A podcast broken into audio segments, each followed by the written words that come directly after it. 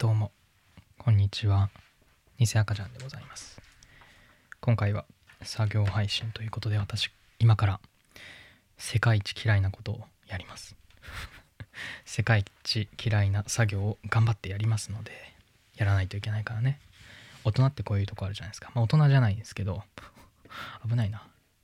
危ない危ない。大人じゃないんですけどね。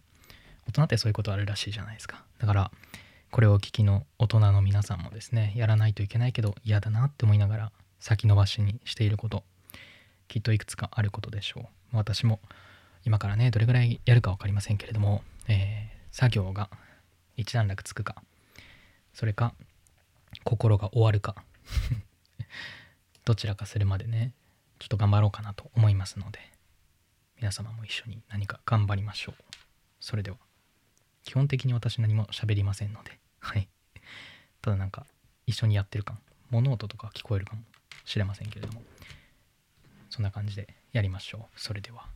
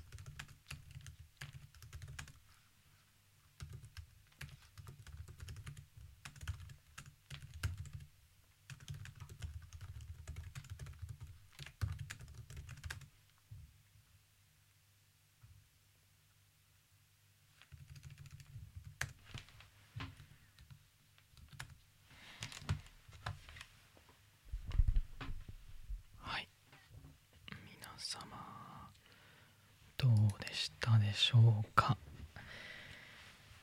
私は一段落つきました。おめでとうございます。ありがとうございます。そうよくね一段落つくって言うんですけど正しくは一段落つくみたいですよ。へえ。皆さんも集中できましたか？私は割と集中できたかなって思います。すんごい始める前は嫌だったけど実際やってみるとまあやはり嫌ではあるね。楽しかったって言いたかったけど楽しくはなかったかな。